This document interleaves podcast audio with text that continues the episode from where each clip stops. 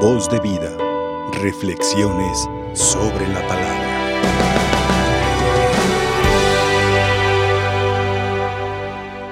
Meditemos hermosamente en este día, en esta palabra del Señor.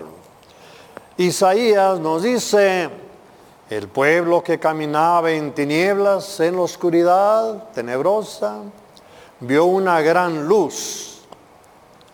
Esa gran luz, la esperanza de Cristo a través de María.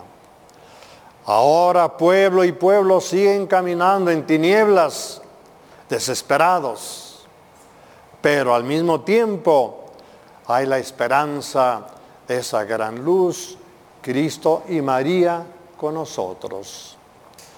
Así como el 12 de diciembre de 1531, nuestro México, nuestra patria, que vivía destruida por las calamidades, epidemias, guerras intestinas entre las tribus, viene María, la Inmaculada, aquí soy la siempre Virgen María, la Inmaculada. No tengan miedo, no está aquí que soy su madre. Se queda con nosotros. En 1517, 1917, esa misma Virgen Santa María Inmaculada va y visita aquel pueblecito de Fátima con aquellos pequeños pastorcitos que también vivían asolados, agobiados con todo su pueblo, porque estaba en apogeo, en desastres por la Primera Guerra Mundial, el caos para el mundo, y ahí va María y les habla a aquellos sencillos pastorcitos, Francisco, Lucía y Jacinta. Cuando María se les presenta esplendorosa entre las nubes y rayos de sol, ellos quedan pasmados, asustados y con gusto, no saben ni qué pasa. Y se oyen la voz que les habla, una voz tierna que los abriga. Y ellos le preguntan, ¿de dónde vienes? Y ella les da la respuesta, vengo del cielo, traigo un mensaje del cielo para hombres, mujeres y niños. Y ellos abriendo el corazón de pequeños, de sencillos pastorcitos, ¿qué se te ofrece? ¿Qué podemos hacer? Lleven el mensaje. Oración se presenta con el Santo Rosario. Oración, conversión, consagración. Díganle al pueblo que hay tinieblas y vienen unas epidemias de guerras, de sangre, de fuego, de, tinieblas, de enfermedades. Y ella se presenta dolorosa, triste, y dice, y mi hijo Jesús está muy agraviado. Quiere reconciliación, quiere darles el perdón, quiere darles el abrazo, quiere, quiere salvar al pueblo. Son los hijos. Ellos, sin duda alguna, aceptan el mensaje de aquella tierna madre. Todavía no saben que es María, creen que es un ángel. Y ellos empiezan en aquella primera aparición a publicar la oración, la conversión y consagración. Pero ni ellos han entendido bien de cómo se trata, de qué es lo que quiere aquella bella mujer que se presenta entre ellos. Se les vuelve a aparecer, seis apariciones desde mayo hasta octubre, los días 13, días 13. 13 de mayo fue la primera. Se les vuelve a aparecer y a ellos, una de ellas le preguntan, bueno, ¿quién eres para llevar ese mensaje? Lo quiso Juanito, Juan Dieguito, ¿verdad? Bueno, ¿quién eres tú? Y ella les da su nombre. ¿Y quién es? Soy la Inmaculada Concepción la siempre inmaculada concepción. Ellos les da gusto, entonces saben que es la Santísima Virgen. Sienten en su corazón aquella vida, aquel amor, aquella esperanza, aquella alegría. ¿Qué se te ofrece, señora? Arrepentimiento. Vienen muchas maldades, muchos peligros y quiero la conversión de Rusia, consagración de Rusia y consagración del mundo entero. Aquellos pastorcitos siguen llevando aquel mensaje hasta que vuelven los pastorcitos aquí una vez y otra a platicar con la Santísima Virgen para que les quede bien claro el mensaje. Y en un segundo mensaje dice, Señora, dinos todo, no hemos entendido del todo cuál es tu mensaje. Primero les habló de conversión general, fue la conversión y consagración de Rusia a la Santísima, a la Inmaculada Virgen María, consagración del mundo entero, el arrepentimiento del mundo entero. Y en otra aparición, ya la tercera, que fue un poquito más, más clara, ya todo lo que, lo que ella quería que precisamente Lucía escribió en una carta y la llevó al Vaticano en 1957 y que y, lo que decía, va a haber guerras, va a haber epidemias, va a haber aniquilación. Rusia puede ser un foco de luz, una estrella o una bomba de aniquilación. Si Rusia se convierte, apoya y ayuda, puede ser un foco de luz. Y los papas entendieron muy bien esto, pidieron, pidieron por la conversión, la consagración Rusia y el mundo entero. No más Rusia era la mala, para que no fuera, fuera a ser, porque había el peligro que fuera una bomba fuerte de estallido mundial, Rusia.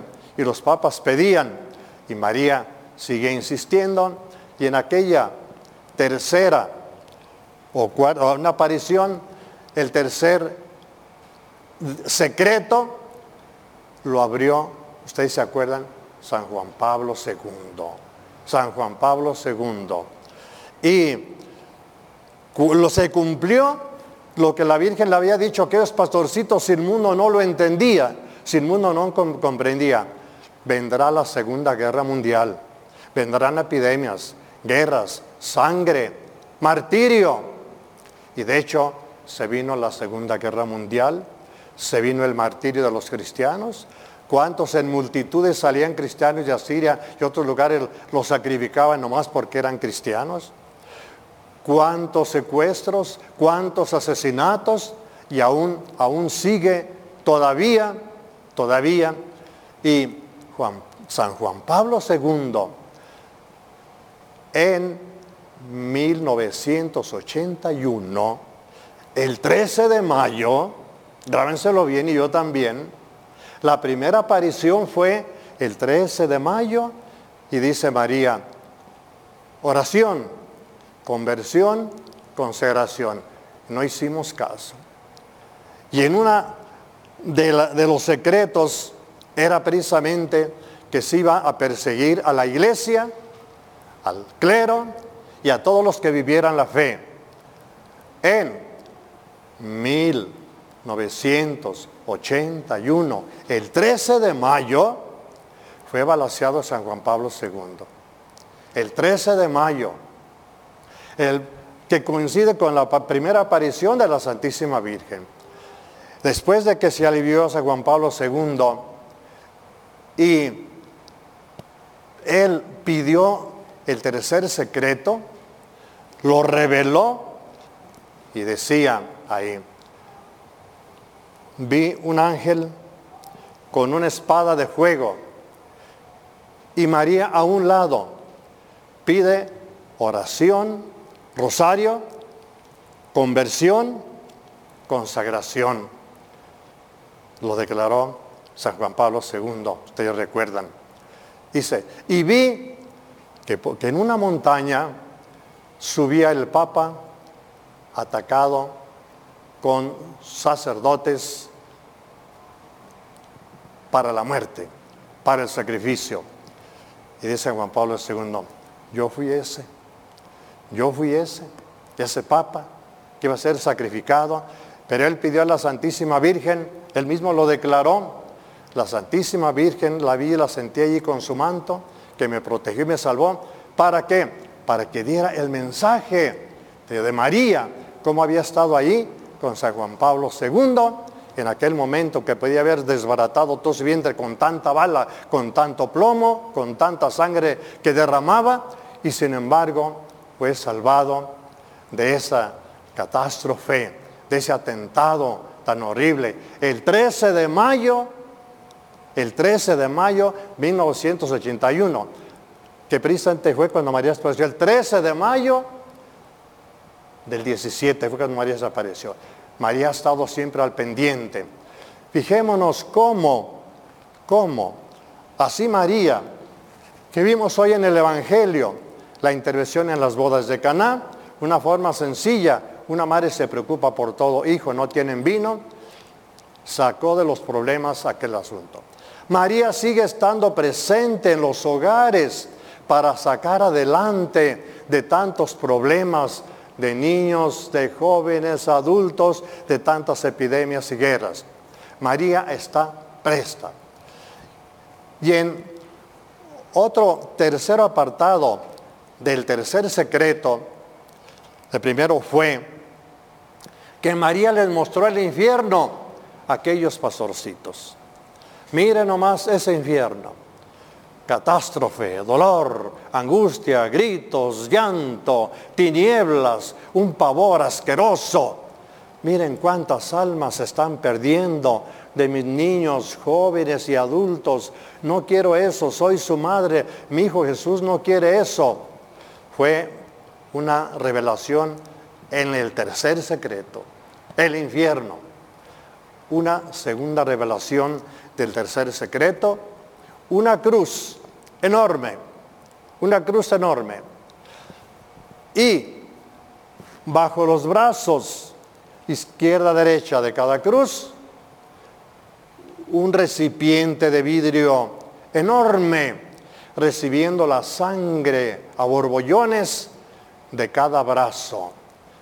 Y en cada brazo, y en el brazo derecho, una especie de manto una especie de manto blanco, lo que se dice que representaba el apocalipsis del siglo segundo y tercero, el apocalipsis, el martirio de tantos que creían en la fe, con el Papa y seguidores en la fe, el martirio. En el brazo segundo, en borbonjitas de la sangre, en ese recipiente de vidrio enorme como una copa, burbujitas en forma de corazones, grandes y chiquitos.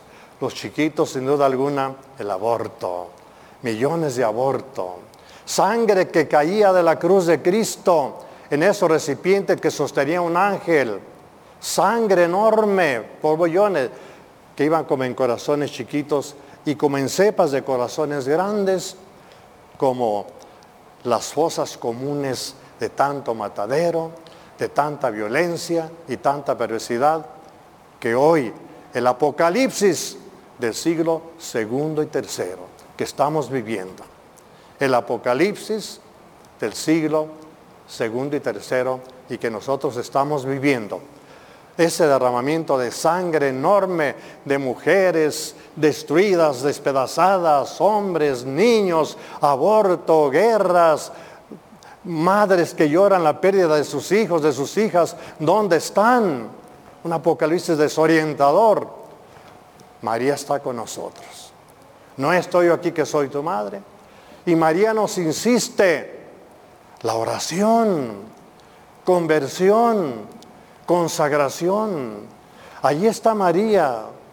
La solución la tenemos en la mano.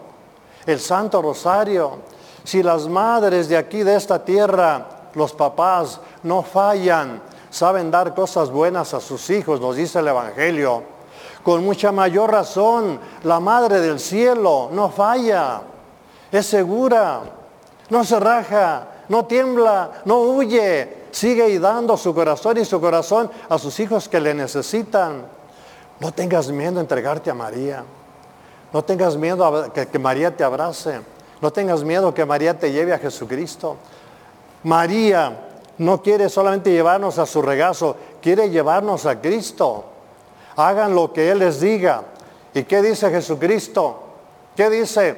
Lo que estamos celebrando aquí. Coman mi cuerpo, beban mi sangre.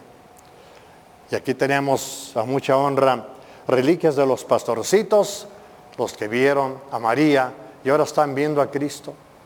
Entonces, el Santo Rosario, una pilastra fuerte para dominar al enemigo que está destruyendo tanto. Hagan lo que Cristo le hace, la Eucaristía, Rosario y Eucaristía en la conversión. Pero mis hermanos, a veces se levantan también otras apostasías que no ocupamos solamente las apostasías de Rusia, el ateísmo, el comunismo, el socialismo, ideologías perversas, sino a veces entre nuestra misma iglesia todavía hay esos temblorosos pavores de falta de fe en nuestra misma iglesia.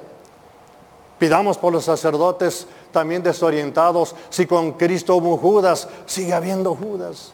Dios nos libre. Hay sacerdotes que, que todavía, todavía, pues es doloroso decirlo, pero hay que pedirle a la Santísima Virgen, con la mano no comulguen. A mí que me lleve Cristo, que me llegue Cristo en la mano con los pies. ¿A poco se deteriora Cristo con la mano? Si tu mano es impura, tu corazón es más impuro. Lo que hay que purificar es el corazón, no las manos. El corazón, no las manos.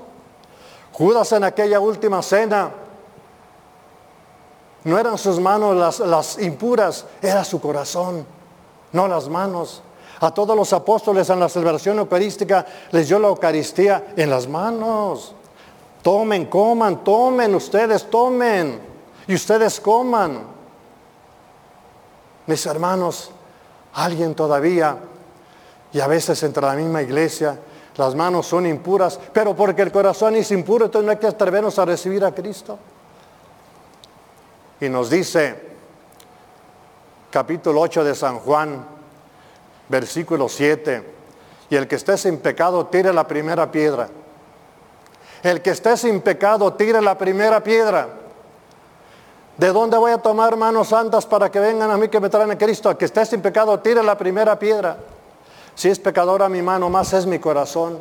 Porque dice Cristo, no lo que entra de fuera, lo que sale del corazón es lo malo. De ahí salen los pensamientos, las injurias, los adulterios, las fornicaciones, los homicidios, los salen del corazón.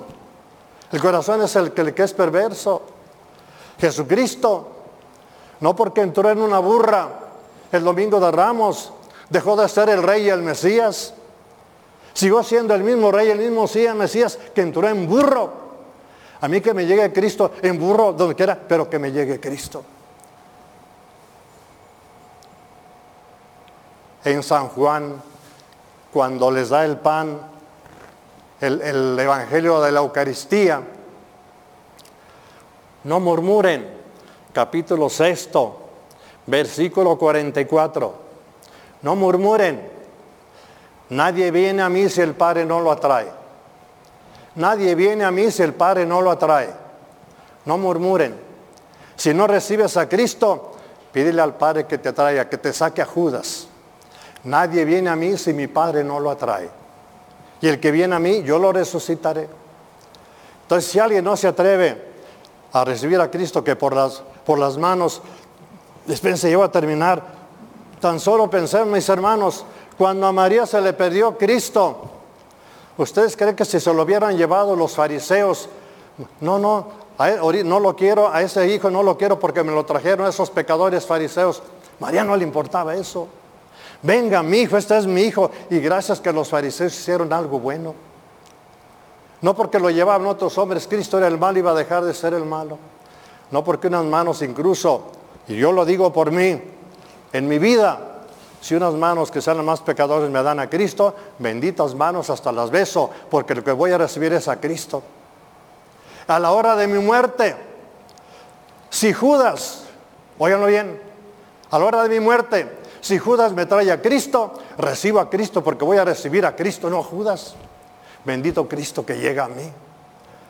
Y ese Judas sigue metiéndose todavía a la mejor en la iglesia, ojalá que aquí no se vaya a meter, en tantos lugares, si me dan a Cristo con la mano no la acepto. Venga Cristo de donde venga, es la pilastra de acabar con Satanás y tantas maldades y perversiones que no se nos destruya la fe.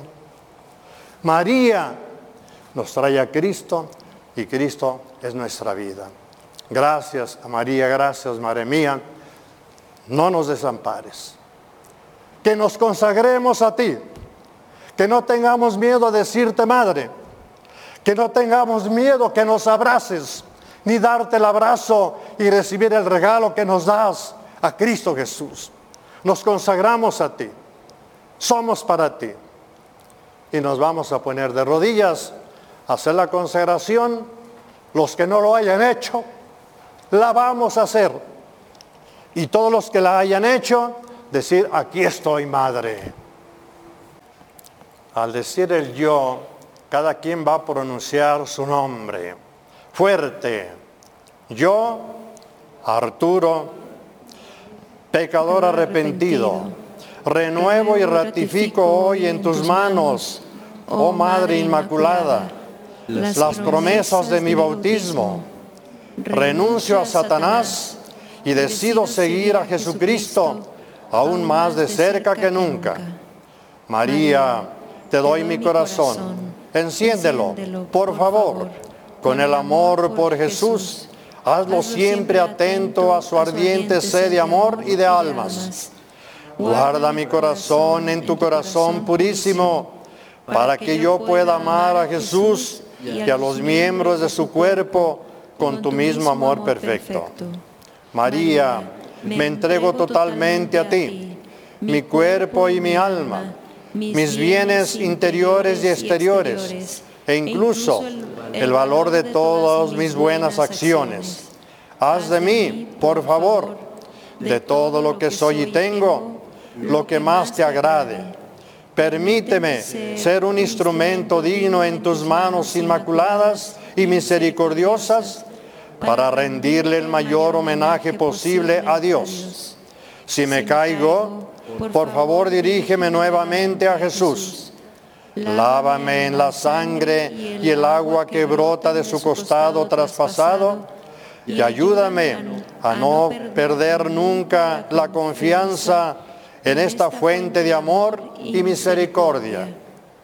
Contigo, oh Madre Inmaculada, Tú que siempre haces la voluntad de Dios, me uno a la consagración perfecta de Jesús, mientras se ofrece en el Espíritu al Padre por la vida del mundo. Amén.